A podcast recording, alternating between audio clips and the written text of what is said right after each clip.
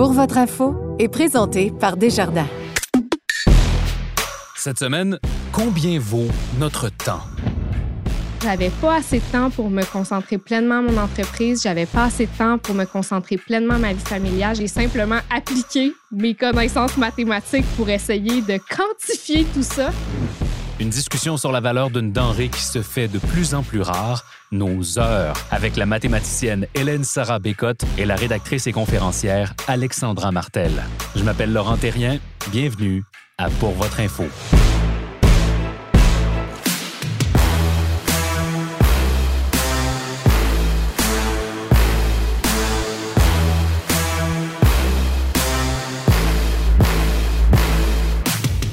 Alors, cette semaine, pour ce dernier épisode de la saison, on va parler du temps et surtout de la valeur qu'on devrait lui accorder avec nos invités. Hélène Sarah Bécotte, bonjour. Allô? Tu détiens, Hélène Sarah, un doctorat en mathématiques. Tu es la créatrice d'un outil qui s'appelle le budget de temps. Tu vas nous expliquer ça dans un instant. Absolument. Alexandra Martel, bonjour. Bonjour. Alexandra, tu es rédactrice, conférencière, autrice de Ajoute un zéro. Tu expliques dans ton livre qu'on ne devrait pas, en fait, penser trop, trop au temps, qu'on devrait fixer nos prix à l'heure pour les entrepreneurs. Merci à vous deux d'avoir accepté l'invitation. Je suis très content de vous avoir à ce micro pour le dernier épisode de la saison. Ça fait plaisir d'être C'est là. un plaisir d'être là. Euh, Hélène Sarah, je vais commencer avec toi. Tu es en 92 épisodes la première euh, mathématicienne qu'on Wow! reçoit à l'émission. Euh, c'est assez unique. D'où vient cet intérêt-là? Je, je- je suis curieux que tu nous en parles. Oui, mais la première des choses, c'est que j'ai pas toujours aimé ça. Donc, euh, vraiment, vraiment pas. Euh, non, de fil en aiguille, euh, moi, c'est ça, je détestais les maths quand j'étais plus jeune parce que je trouvais que c'était vraiment trop abstrait puis je voyais pas l'intérêt de maîtriser des choses qui, étaient loin du quotidien finalement.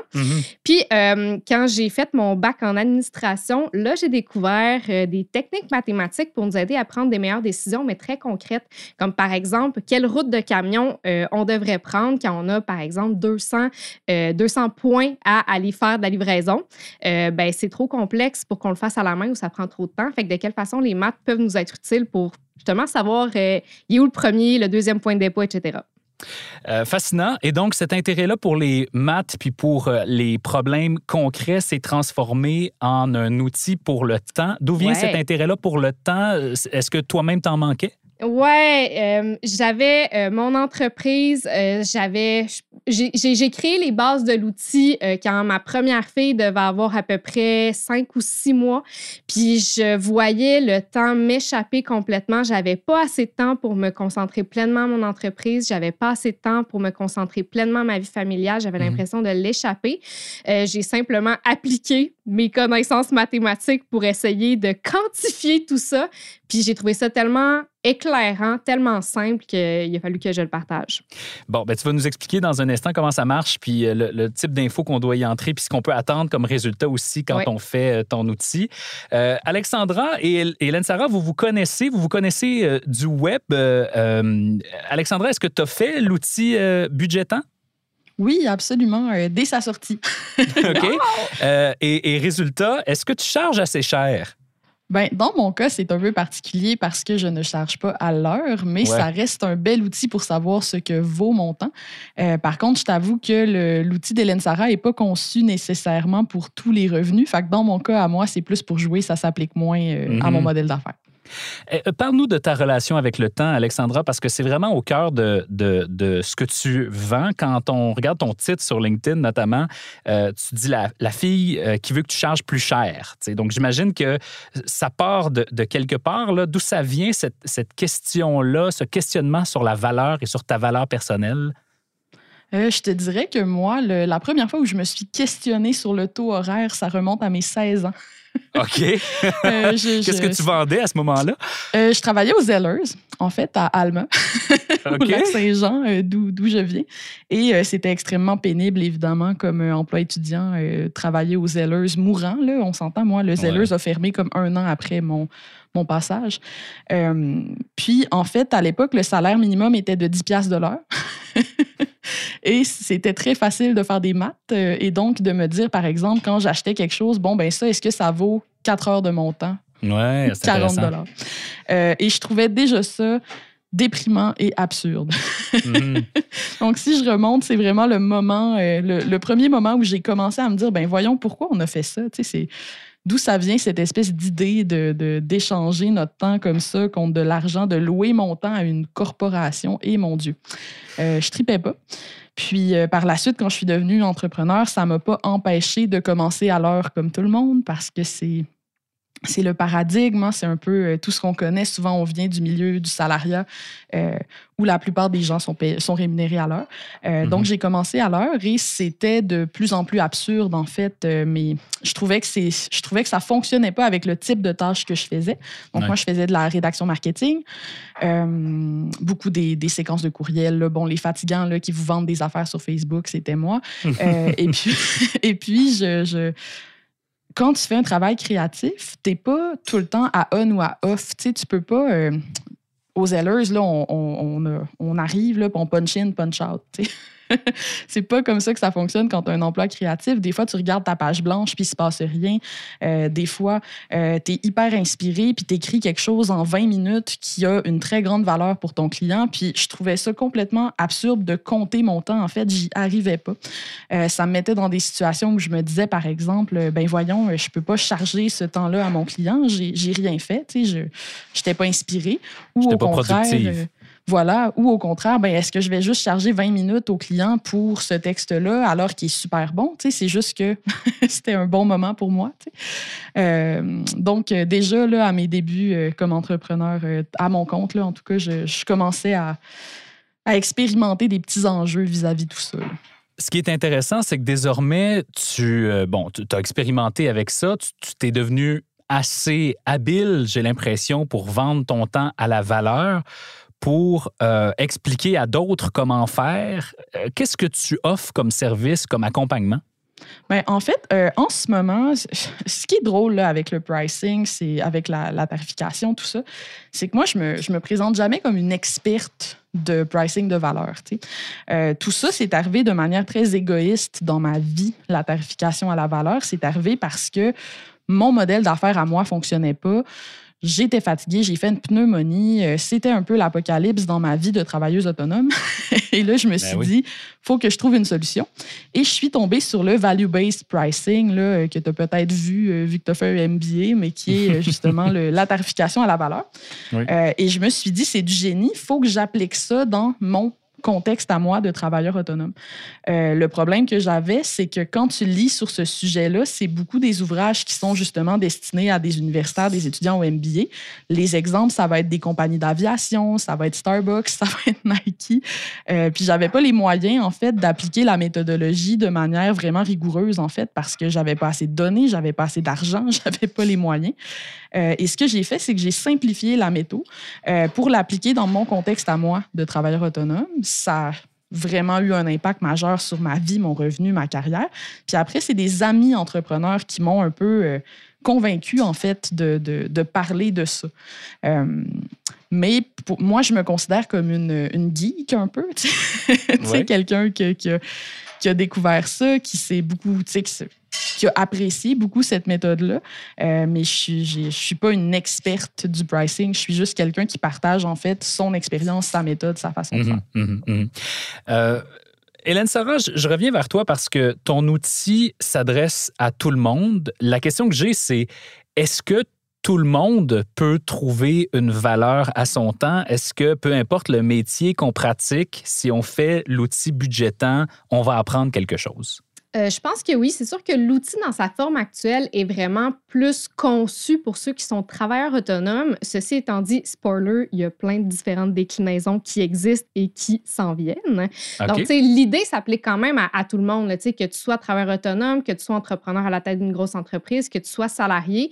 Euh, les concepts de base sont les mêmes. Euh, la seule chose qui différencie, c'est le montant d'argent qui te revient d'une certaine façon. Fait que je t'explique. Les bases du budget c'est un peu de déterminer la zone faisable ou la zone admissible dans laquelle ton temps et tes objectifs d'argent se trouvent, puis de valider si c'est réaliste. Je t'explique. Donc, si moi, je souhaite travailler 10 heures semaine puis faire un million de dollars par mois, Est-ce que c'est réaliste ou pas? Bon, Mhm. l'exemple est assez extrême pour qu'on se dise, ben, je veux dire, faudrait avoir vraiment un modèle d'affaires ou un type de revenu qui est vraiment particulier ou que je me parte un OnlyFans puis que je sois super connu pour que ça fonctionne. On est d'accord là-dessus. On est d'accord. Moi, j'aurais la- pas beaucoup de succès, je pense. Mais pour la plupart des gens, leur, euh, si je peux dire ça en termes mathématiques, leurs contraintes et leurs variables de vie font en sorte que ce n'est pas possible. Fait qu'en fait, l'outil, tout ce qu'il dit, c'est qu'à partir du nombre d'heures que tu souhaites travailler par semaine ou que tu peux ou que tu as à dédier à un emploi, le nombre de semaines de vacances par année que tu veux prendre, surtout dans le cas que tu es travailleur autonome, solopreneur, c'est toi qui le décides. Là, fait que ça, ça s'enlève de ta, du travail que tu peux être productif, donc que tu peux théoriquement gagner de l'argent. Mhm. Puis on combine ça avec euh, le montant d'argent que tu veux, euh, tu sais, après impôt par mois. Puis dans le fond, ce que ça donne, c'est, euh, tu sais, il y a plein de calculs en arrière, on va quand même chercher les impôts, tout ça. Bien, ce que ça donne, c'est en fonction du temps que tu as, c'est quoi le montant d'argent que tu devrais faire en chiffre d'affaires. Bon, toujours dans le contexte où ça s'adresse à des travailleurs autonomes, tu vas faire pour y arriver, mais aussi et surtout, c'est là où c'est intéressant pour tout le monde, c'est où ton temps devrait passer. Parce que, tu sais, euh, quand tu es je reviens au travail autonome. Quand tu es travailleur autonome, tu, tu vends tes services, plus ou moins. Je pense qu'Alex nous a un peu montré d'où elle venait un peu au départ avec ça. Elle vendait son temps contre de la rédaction. Mais c'est faux de penser que quelqu'un qui vend ses services travaille sur ses services 100% du temps.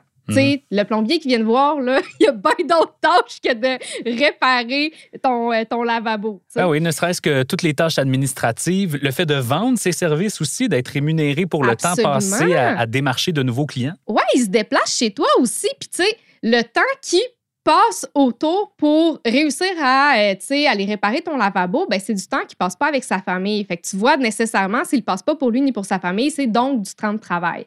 Euh, donc, tu sais, j'ai décortiqué vraiment toutes les, euh, toutes les différentes fonctions de temps qu'on a. Donc, tu sais, c'est ça, on a parlé d'heures facturables, on a parlé de tâches administratives, euh, de, de tâches qui sont plus au niveau de la vente et du marketing. Puis, tu sais, il y a quand même une certaine portion où, tu sais, on veut penser à notre stratégie d'entreprise ou, se former ou etc. Puis, euh, en me basant sur des rapports de l'industrie, différentes études scientifiques, j'ai proposé des pourcentages qui permettent de répartir notre temps. Fait que, tu sais, l'idée avec ça, euh, je ne sais pas si tu connais la méthode des enveloppes pour son budget. Non, de me dit rien. dire, ben, il y a tu sais, 30% de ton budget qui va pour ton logement, euh, tu sais, euh, 15% qui va pour ton épicerie. L'idée, c'est que tu as un montant d'argent qui est défini pour une tâche, puis tu réussis à répondre à tes besoins en partant de ce budget-là. Ben, Mhm. L'idée du budget temps, c'est exactement ça. Mais au lieu de l'argent, c'est du temps. Donc, tu sais, sachant que, par exemple, euh, je ne sais pas, quelqu'un qui veut travailler euh, 40 heures par semaine, donc pour lui, euh, tu sais, 50% de son temps seulement serait facturable. Donc, c'est 20 heures qui te restent pour faire de l'argent. OK? Fait que là, tu sais, une fois que j'ai ça, mettons qu'on fait le calcul. Donc, supposons quelqu'un qui veut travailler 40 heures semaine décide de, de se prendre 4 semaines de vacances par année et souhaite avoir après impôt, euh, soyons, soyons généreux. Là. On va lui donner un 5 000 par mois, OK? Après impôt. C'est généreux, c'est correct, c'est bien.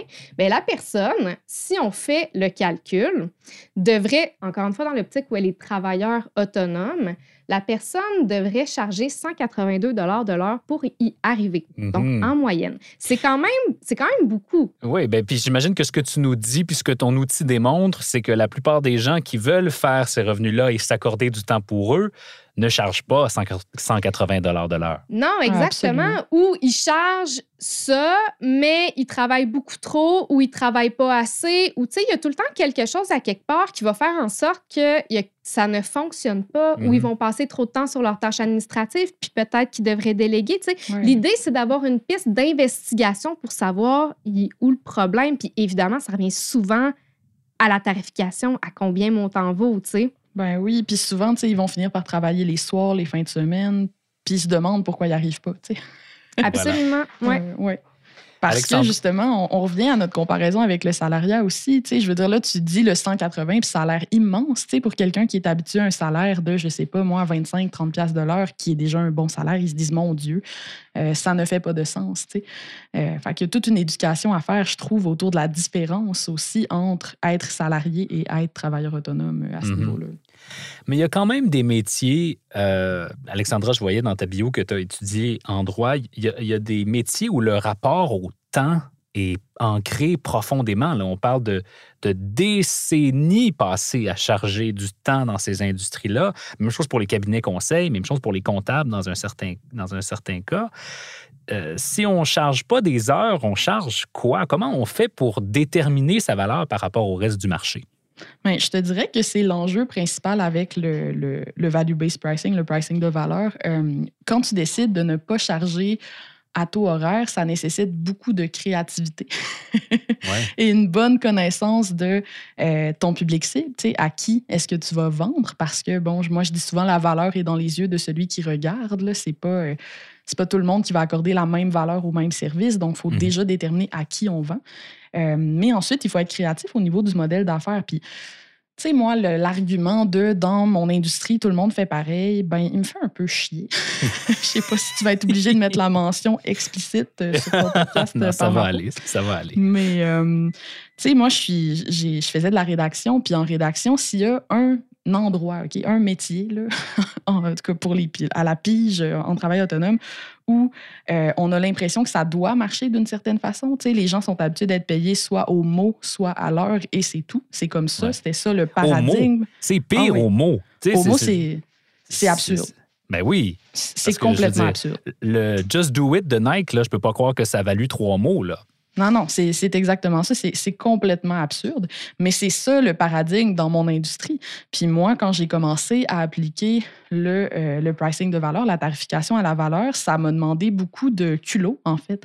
Euh, parce que les clients pour qui je faisais des devis, ben, leur comparatif à mon offre à moi qui était, moi, j'étais à forfait, là, j'ai fait le plus simple possible. Il y a des modèles d'affaires beaucoup plus créatifs, mais moi, j'étais à forfait.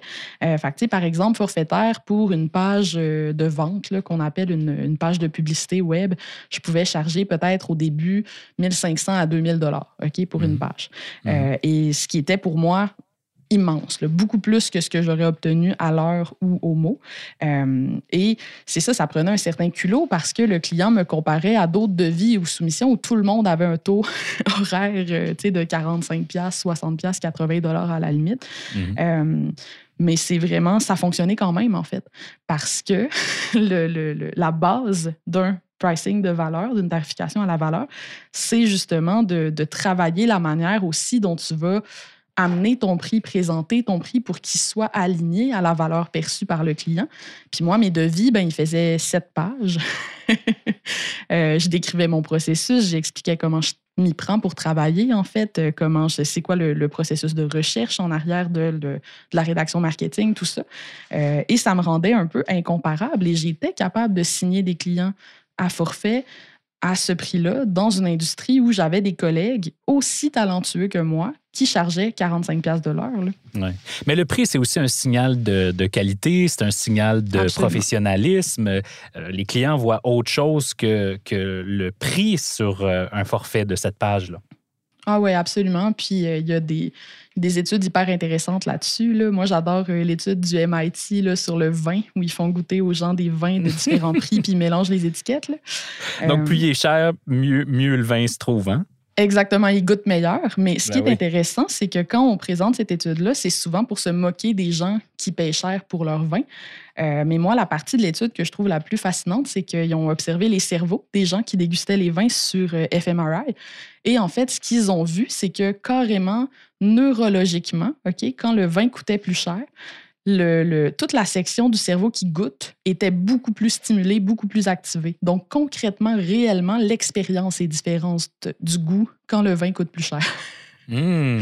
Mais il y a quand même une différence fondamentale entre vos deux approches, là, Hélène Sarah et Alexandra. Parce que Hélène Sarah, toi, tu restes dans un, dans un état d'esprit où, euh, ultimement, tu, aides les gens à charger leur temps. Alexandra, toi, tu nous dis arrêtez de charger votre temps. Je suis pas d'accord avec ça.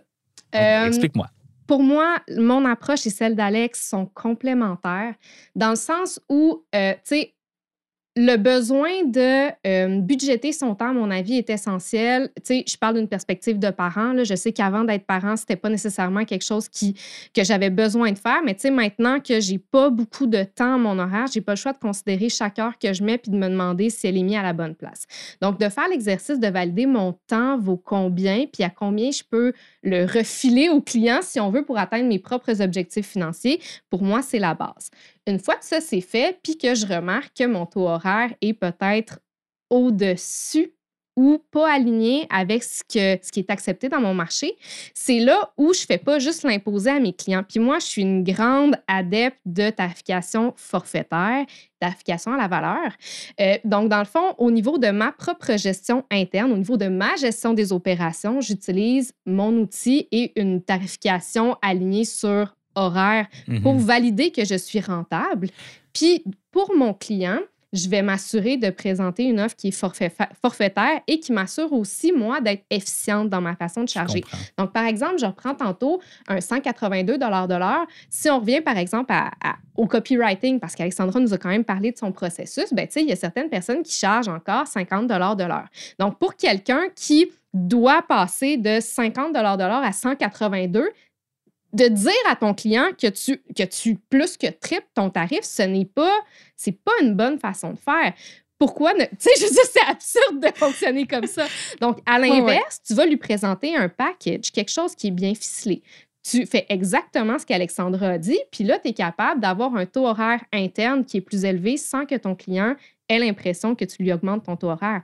Puis après Ben ça, oui. tu sais, il y a plusieurs façons de de devenir plus efficient dans ton travail, d'identifier justement comment, comment ne plus fonctionner nécessairement à l'heure. euh, bon, je pourrais m'étendre des heures et des heures avec euh, les concepts, mais tu sais, l'idée, en fait, c'est de, de valider d'avance est-ce que mon temps puis mes objectifs financiers sont compatibles Ouais. en faisant mon outil. Comme un outil d'éducation. Absolument. Puis là, maintenant, je le sais. Puis je suis capable aussi, tu sais, moi, personnellement, j'utilise beaucoup la répartition du temps, même indépendamment de la valeur monétaire qui y est attachée, pour m'organiser dans mon agenda. Tu sais, je Ben sais oui, que justement, tellement. tu sais, si je travaille, euh, je, c'est pas- c'est pas mes chiffres, mais tu sais, si je me dis que je veux travailler 40 heures semaine puis que j'ai 20 heures pour faire mes projets clients, j'utilise 20 heures dans ma planification pour prévoir mes projets clients. Donc, il y a quand même beaucoup de notion de planification qui est inhérente à, à- à mon outil. Mais c'est ça. Fait que, tu sais, bref, au départ, juste pour faire un petit résumé, tu valides si tout est euh, mathématiquement possible grâce à mon outil. Puis après ça, tu fais vraiment un travail euh, d'analyse, de positionnement avec les principes d'Alex pour aller vers, euh, c'est ça, hum, un prix qui est à la valeur puis une approche qui est forfaitaire. Ben oui, puis en fait, d'un point de vue euh, d'un entrepreneur, c'est hyper pratique de faire l'outil dans, ton, dans, dans tes coulisses, en fait. N'as personne a besoin de savoir que c'est ça la Mhm. valeur de ton temps. Euh, mais ça peut même t'aider à déléguer. Euh, tu sais, quand tu regardes la répartition du temps qu'Hélène Sarah propose, ben si moi je regarde euh, bon, mes tâches administratives, par exemple, moi j'ai mis 25 heures semaine là, parce que je suis paresseuse, c'est connu. Euh, je serais censée mettre 2,5 heures par semaine de tâches administratives, mais au taux horaire, à la valeur de mon temps, c'est comme du gaspillage. Donc, c'est quelque chose que je peux aller déléguer rapidement. Je Ah, trouve qu'il y a vraiment un aspect aussi. euh, Mhm. en fait, ça t'aide à, à concevoir un peu plus euh, où est-ce que tu perds du temps aussi. Et, et là où ça vaut la peine de venir, euh, de venir s'aider de d'autres personnes ou de déléguer certaines tâches, j'aime beaucoup l'idée. Il nous reste quelques minutes. J'ai quand même une question assez fondamentale. Euh, J'aimerais vous entendre la- les, toutes les deux là-dessus. Est-ce que malgré tout ça, puis malgré les outils, les outils que vous avez mis en place, ça vous arrive quand même d'avoir le sentiment de manquer de temps dans votre vie? Ben oui, tellement. C'est parce qu'il y, a- il y a une différence entre être capable de budgéter et que les idées rentrent dans ce qui est budgété. Ben oui. Moi, ma- mon gros problème, c'est d'avoir envie de tout faire. Puis je me sens quand même pris dans mon horaire restreint, même si je le sais, c'est quoi la capacité que j'ai, puis je le sais, c'est combien de temps je dispose, de devoir faire le deuil de projet, puis de manquer de temps à ce niveau-là. Ah, c'est quelque chose, c'est une frustration que je vis quotidiennement. moi, pareil, là, je viens d'en parler un peu à ma communauté, aux gens qui me suivent et tout, mais moi, je vis en ce moment une grosse période d'épuisement euh, qui m'a vraiment pris par surprise parce que dans mon day-to-day, donc au quotidien, je suis vraiment rendue euh, bonne, en fait, pour me faire un horaire qui est sur le sens du monde. Je connais mon biorhythme, je sais que je suis une personne matinale, je fais le gros de mon travail le matin, l'après-midi, je prends ça plus relax. J'ai vraiment une belle hygiène de vie quotidienne, mais en fait, j'ai réalisé que j'aime je dis un peu trop oui. Et comme j'ai fait beaucoup de projets back-à-back, ben, ça fait très longtemps que j'ai pas complètement arrêté. Tu sais, prendre vraiment des vacances là, où Oui, oui. euh, je réfléchis pas du tout à mon entreprise. C'est pas arrivé depuis un, trop longtemps, en fait. Et euh, malgré qu'au quotidien, ça va bien, mais c'est quand même essentiel aussi d'avoir des périodes où tu es complètement à off. Mhm. Euh, ce qui n'a pas été mon cas pendant trop longtemps. Puis là, j'ai commencé à me sentir fatiguée, avoir un peu plus de misère à me réveiller le matin, être un peu plus irritable. Euh, c'est- c'est clair que c'est faut toujours travailler pour améliorer notre rapport à notre temps. Puis quand j'ai écrit Ajoute un zéro, c'était quelque chose qui était vraiment important pour moi de, de communiquer dans le livre. Tu sais, c'est pas tant ajoute un zéro à ton salaire qu'ajoute un zéro à ton temps libre. ouais, j'aime beaucoup l'idée. Ouais. Euh, dernière question pour vous deux. Pour tous ceux qui nous écoutent là, depuis une, vingtaine de minutes, une trentaine de minutes et qui se disent Oui, mais, mais moi, je suis à l'heure où moi, je travaille dans une industrie où on paye un salaire annuel. Je veux bien là, écouter les conseils d'Hélène Sarah puis Alexandra puis mieux utiliser mon temps, mais je pars par où? Pour tous ceux qui ne vendent pas nécessairement du temps de manière autonome, avez-vous quand même des conseils? Ouais, ben de mon côté, euh, ça serait de d'observer, tu sais, autant dans sa vie professionnelle, dans sa job que dans sa vie personnelle, c'est quoi ces, grosses responsabilités ou ces gros buckets de temps? Euh, tu sais, par exemple, au travail, euh, tu sais, certains vont quand même avoir des heures facturables. Tu sais, il y a certains, par exemple, tu es dans l'industrie des, des des, TI, ben, tu vas remplir des mandats clients quand même. Donc, c'est quoi les attentes de ton employeur envers ton temps? Est-ce que c'est, par exemple, 70% de temps facturable, 15% de travail d'équipe, un, un autre 15 pour que tu fasses ta planification interne. De, de, délimiter, c'est ça, des gros buckets de temps, puis d'essayer de voir est-ce que mon travail actuel se reflète vraiment là-dedans? Si je, si je regarde mes expériences euh, de salariat passées, je me rends compte que autant mon employeur que moi-même, on ne respectait pas mes responsabilités ni la, la, la charge de travail qui était alignée théoriquement avec mes responsabilités, puis ça me créait beaucoup d'insatisfaction et d'épuisement personnellement.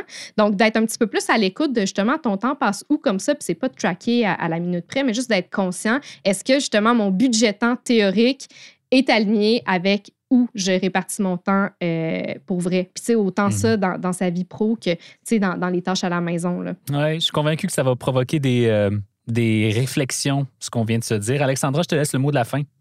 Oui, ben moi, j'ai un TDAH et euh, je pense que ça dépend de, de qui est l'employeur. Tu sais, moi, une des raisons principales pour lesquelles je suis à mon compte, c'est que l'organisation traditionnelle du travail, c'était très difficile pour moi.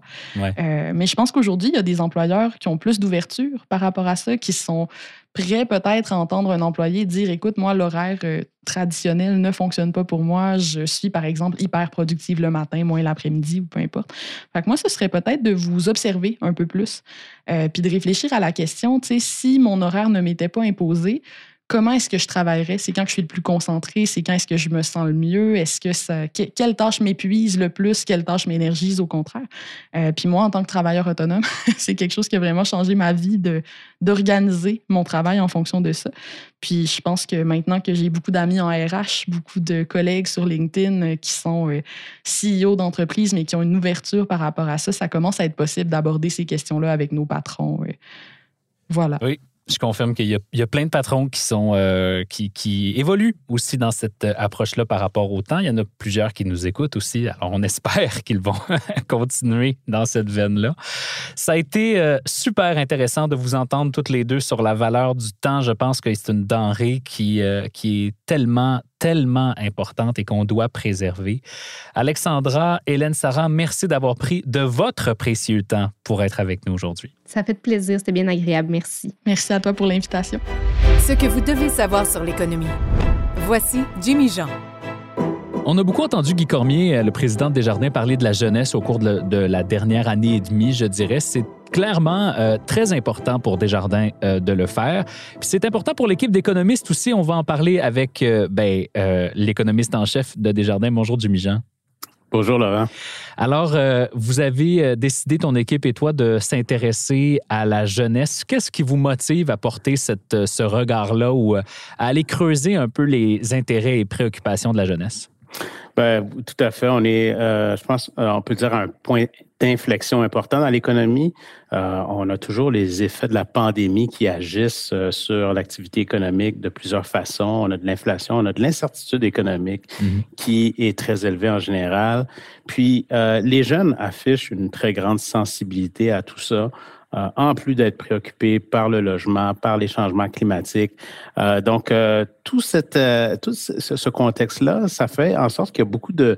le débat public et va de tout bord, tout côté. il y a des gens qui prétendent que les, les jeunes ont moins d'avantages ou sont moins bien positionnés que les générations précédentes, mm-hmm. mais il y a des fois il y a des arguments qui vont dans l'autre sens. Donc, on, on, voulait voir un peu, faire la lumière là-dessus, puis voir qu'est-ce qui, est, qu'est-ce qui était vrai, qu'est-ce qui était, était moins. Et donc, on a une série de trois études. La première va paraître, euh, la première euh, est, euh, c'est lundi le 17, l'apparition. quel est le portrait actuel au niveau de la, de la scolarité et de l'emploi? C'est ce qu'on regarde dans la première étude. la deuxième, ça va être plus vers la fin mai. On va avoir les enjeux d'abordabilité, l'accès au logement. Donc, ça devrait être particulièrement intéressant. Mm-hmm. Et en juin, on va avoir une dernière étude sur les questions intergénérationnelles. justement, comme j'ai évoqué, les, les conflits qu'il peut y avoir des fois, euh, comment est-ce qu'on est capable de départager ça au ah, final? C'est super intéressant. Puis d'un point de vue économique aussi, ça doit être très, très, très intéressant de faire ces constats-là. D'ailleurs, parle-nous donc de, des constats que vous faites dans votre première étude, celle sur le, le portrait entre le niveau de scolarité et l'emploi. Qu'est-ce que ça dit? Oui, il y a, a, beaucoup de, choses qu'on remarque dans cette étude-là, mais je peux parler peut-être de quelques constats. Un des premiers constats, c'est que c'est impossible de parler de jeunesse aujourd'hui en 2023 sans parler des nouveaux arrivants, sans parler des immigrants. Euh, les immigrants sont la plupart du temps des jeunes adultes. Puis la bonne nouvelle là-dedans, c'est qu'on les intègre beaucoup mieux aujourd'hui que dans le passé. Mmh. Euh, puis aussi, les, les plus scolarisés d'entre eux euh, ont une bonne fibre entrepreneuriale. Donc, ça, c'est quelque chose qui ressort dans, dans le rapport. Mais c'est vrai qu'aujourd'hui, en 2023, l'essentiel de la croissance euh, démographique au niveau des jeunes, elle vient de l'immigration. Et c'est ce qui fait en sorte que, à ce titre-là, le Canada, entre autres, le poids démographique des jeunes est le deuxième du G7, juste derrière les États-Unis. Ah, Donc, ça, ça nous aide, ça nous aide beaucoup à ce niveau-là. D'autres constats, par exemple, euh, on regarde beaucoup les aspects euh, hommes-femmes, puis on voit qu'il y a encore beaucoup de travail à faire pour maximiser l'apport économique des jeunes femmes euh, surtout les jeunes mères. Euh, on voit que y a, les jeunes mères, les, femmes qui décident d'avoir des enfants euh, sont pénalisées tout au long de leur carrière et, en fait, la, pénalité augmente au fil du temps mhm. par rapport à non seulement aux jeunes hommes, mais aussi aux femmes qui décident de ne pas avoir d'enfants. il y a six fois plus de jeunes femmes qui sont détachées du marché du travail pour s'occuper d'enfants que de jeunes hommes. Donc, il, y a, encore des politiques à, à mettre en place pour faciliter l'adhésion des jeunes femmes, surtout en début de carrière, parce que le début de carrière, c'est une, période charnière. Euh, donc, ça, c'est un des constats. Un autre constat, c'est euh, qu'au niveau de la scolarité, le niveau de scolarité au Canada, euh, on continue de dominer. Donc, ça, c'est la bonne nouvelle. Puis, on avait des inquiétudes là-dessus pendant la pandémie parce que on sait qu'avec les difficultés, la, qualité de l'éducation qui était moins bonne, il y avait un risque que ça cause du décrochage. Or, la bonne nouvelle, c'est qu'on n'a pas vu ça. Et, donc, les, les, jeunes qui affichent cette persévérance-là, ben, ça va être payant tout au long de leur vie active. On le démontre très bien. Par exemple, rendu à 45-54 ans, quelqu'un qui a un diplôme universitaire gagne en moyenne 82 de plus que quelqu'un qui a seulement un secondaire. Ah Donc ça, c'est la bonne nouvelle que les jeunes ont persévéré malgré ça. Euh, et il y a des initiatives qui ont été mises en place par les gouvernements, par exemple le gouvernement fédéral, qu'on salue, euh, l'initiative d'éliminer les intérêts sur les prêts fédéraux aux étudiants à partir de cette année. Ça aussi, ça va donner un coup de pouce pour encourager la persévérance scolaire. Donc, il y a, des bonnes nouvelles, il y a des, des aspects qui sont difficiles, mais euh, quand même, ce qu'on voit au niveau de l'éducation, au niveau de l'emploi, euh, ça a été plutôt favorable. C'est fascinant, euh, Jimmy. J'ai très hâte de, lire ces études-là. Et les autres hein, à venir euh, en mai sur les, questions d'abordabilité, d'accès au logement, c'est au cœur des discussions de, de, plupart, je pense, de fin vingtenaire et de début trentenaire. Hein, comment accéder à la propriété. Puis sur les questions intergénérationnelles aussi, qu'est-ce qu'on peut apprendre des autres générations? Qu'est-ce qu'on doit peut-être euh, laisser de côté. Euh, j'ai très hâte de lire ces trois études-là. Et comment favoriser l'équité entre les générations, ça aussi? Ah c'est un très grand débat qui risque pas de disparaître. Donc, euh, ça, va mhm. être, ça va être assez intéressant dans les prochains mois. Jimmy, tu marques en ce moment le tout dernier enregistrement de nos chroniques économiques ensemble. On a commencé ce parcours-là, faut-il le rappeler, en septembre 2021. On se retrouve euh, en fin avril 2023. Euh, merci euh, à toi et à toute ton équipe, par ailleurs, qui s'est succédé à ce micro, de nous avoir éclairé sur certaines des plus importantes perspectives économiques. Si on, on refait le fil de tous ces épisodes-là de semaine en semaine, c'est l'histoire des deux dernières années sur le plan économique qu'on a écrit ensemble semaine après semaine. Moi, je tiens à te remercier et à remercier toute ton équipe de votre participation pour votre info. Ben, ça a été un grand plaisir, Laurent. Et euh, nous, euh, tu sais, c'est dans notre mission euh, d'aider les gens, d'accompagner les gens à, comprendre l'environnement économique, surtout un environnement économique aussi complexe qu'il l'est en ce moment.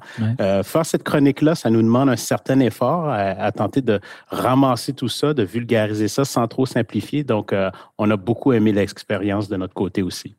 Ben, à bientôt. je suis convaincu que nos chemins se recroiseront. Et puis, merci encore une fois. Merci, au plaisir.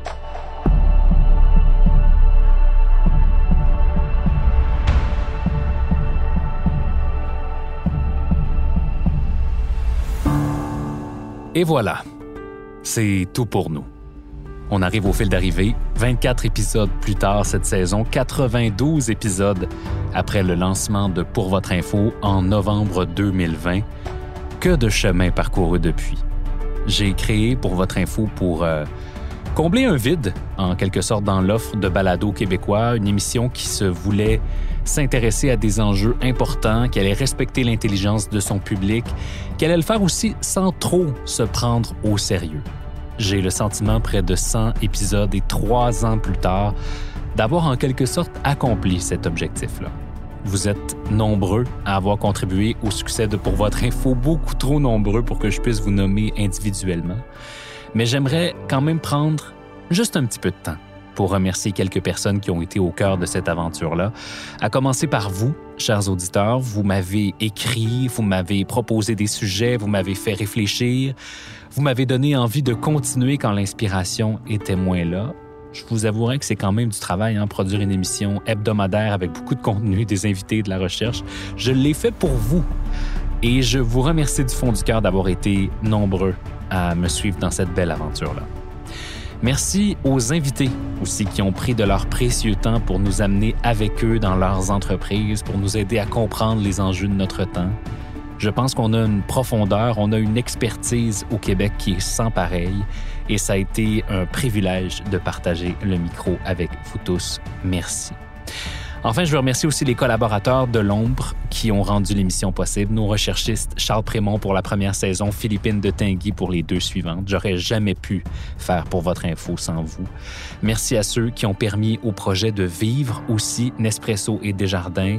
Merci à David, Émilie et Steve au Studio Edgar pour votre accompagnement semaine après semaine. La grande qualité de votre travail, faut-il le préciser.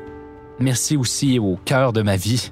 Merci Jordan de m'avoir laissé faire ce projet-là les samedis soirs, les dimanches matins et à peu près tous les autres jours de la semaine. Maintenant, qu'est-ce qui arrive avec Pour votre info? Euh, le temps sera le dire. C'était notre thème hein, cette semaine, le temps. Euh, et je vous avoue que c'est peut-être ce qui a le plus de valeur à mes yeux aussi en ce moment, le temps de faire autre chose que de travailler. Le temps d'élever un petit garçon qui va naître dans quelques semaines. Le temps de laisser naître d'autres projets peut-être aussi.